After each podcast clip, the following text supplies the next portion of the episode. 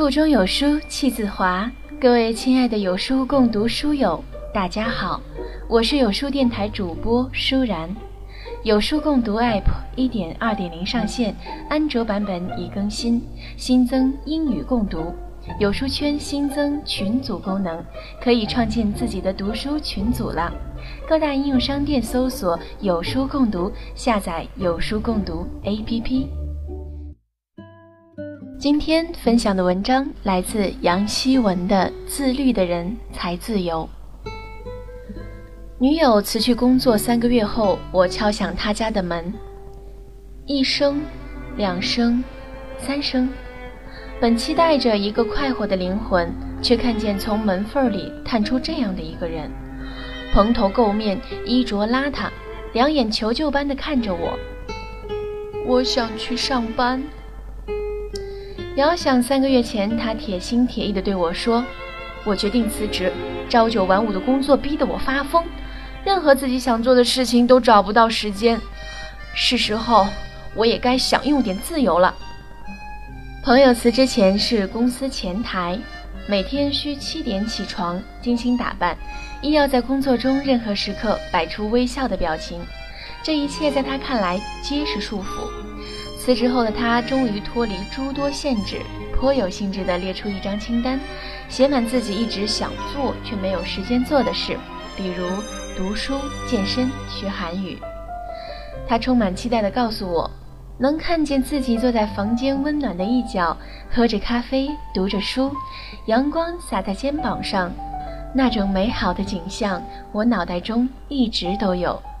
可是三个月后，我走进他的房间，却看到这样一派景象：脏衣服堆满了墙角，被子团在床中央，茶几上摆满未洗的咖啡杯，吃空的饼干盒和咬了一半的巧克力洒在地毯上。我需要探着脚尖走路，才不会踏到地上的杂志或踢倒的酒瓶。整个房间犹如强盗洗劫后的场面。无需多问，就知道这几个月的日子他怎样过，也自然可以想象那些辞职最初的美好计划是否落了空。他一身睡衣睡裤地看着我，言语绝望。我已经胖了五公斤。我忽然想起那句值得深思的话：自律者方得自由。刚出国的时候，我租住在一户人家里。男主人每日出门上班，孩子们就读附近小学。女主人做家庭主妇，负责打理生活。在我狭隘的观念里，家庭主妇这种职业即代表着一种自由，在煮饭与做家务之余，可以用一种类似于散漫的态度去生活。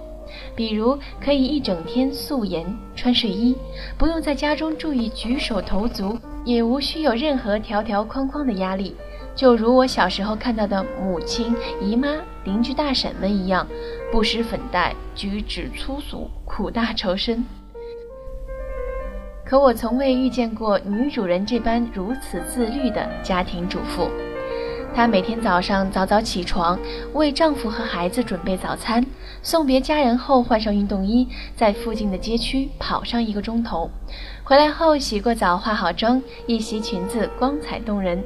下午时则雷打不动地看上一个钟头的书，一杯咖啡配一份小甜点。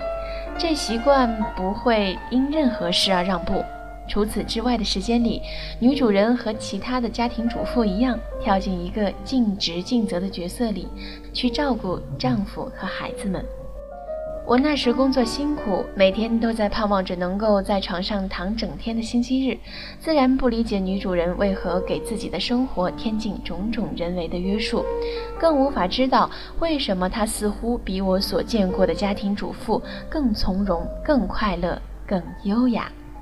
她从不在食量上放纵自己，亦坚持运动，得以在婚姻七年中保持两位数的体重，又一直读书，从未和丈夫的世界脱轨，教育起孩子也温柔有方。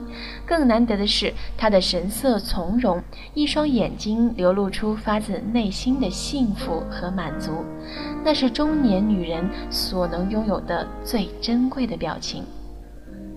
这和我一直以为的自由有悖，但我很快就发现，我那种每日回家就倒在床上，休息日恨不得一天都在床上度过的生活，使我变得异常懒散而不快。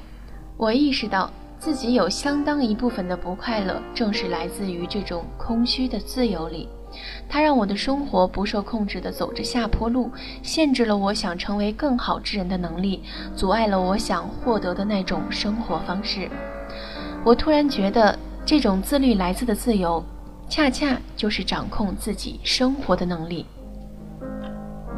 我从2014年开始跑步，至今坚持两年之久。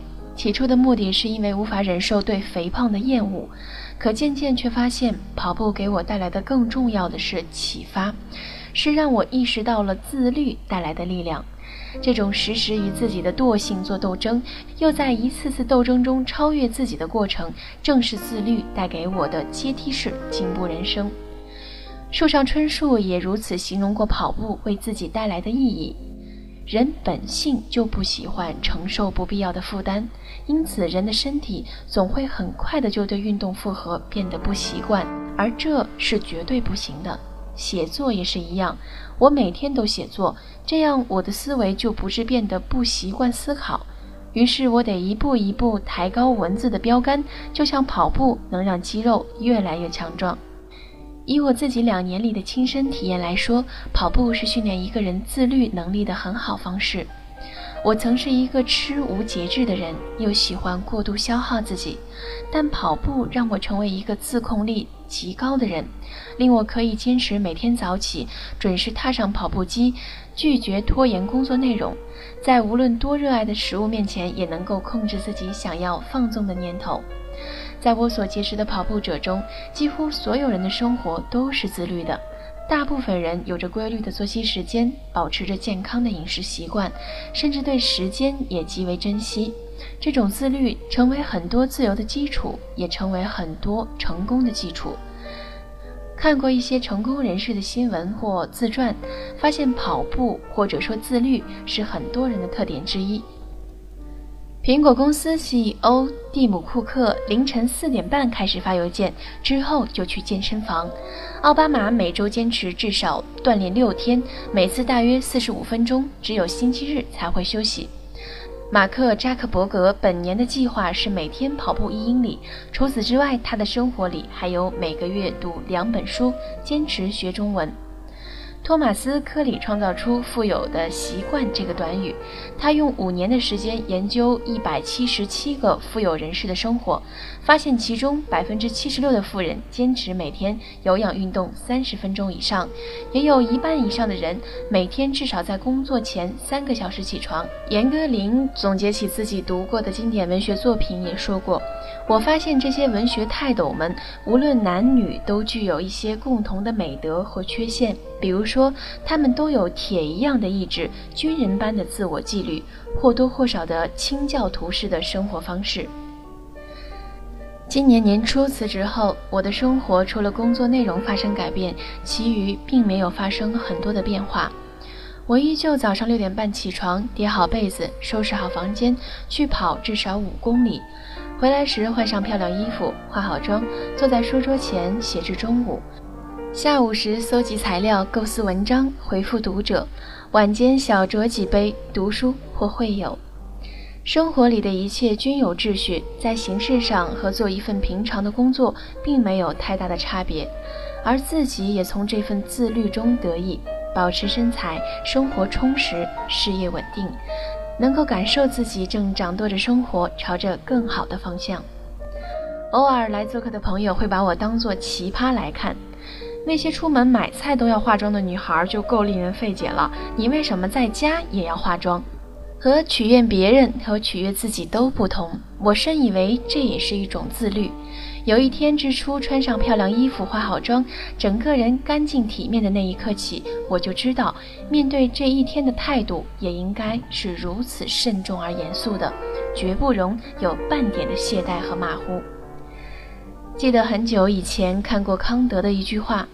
所谓自由，不是随心所欲，而是自我主宰。而现在的我更加坚信，自律是一个人在年轻时可以培养的最有益的习惯。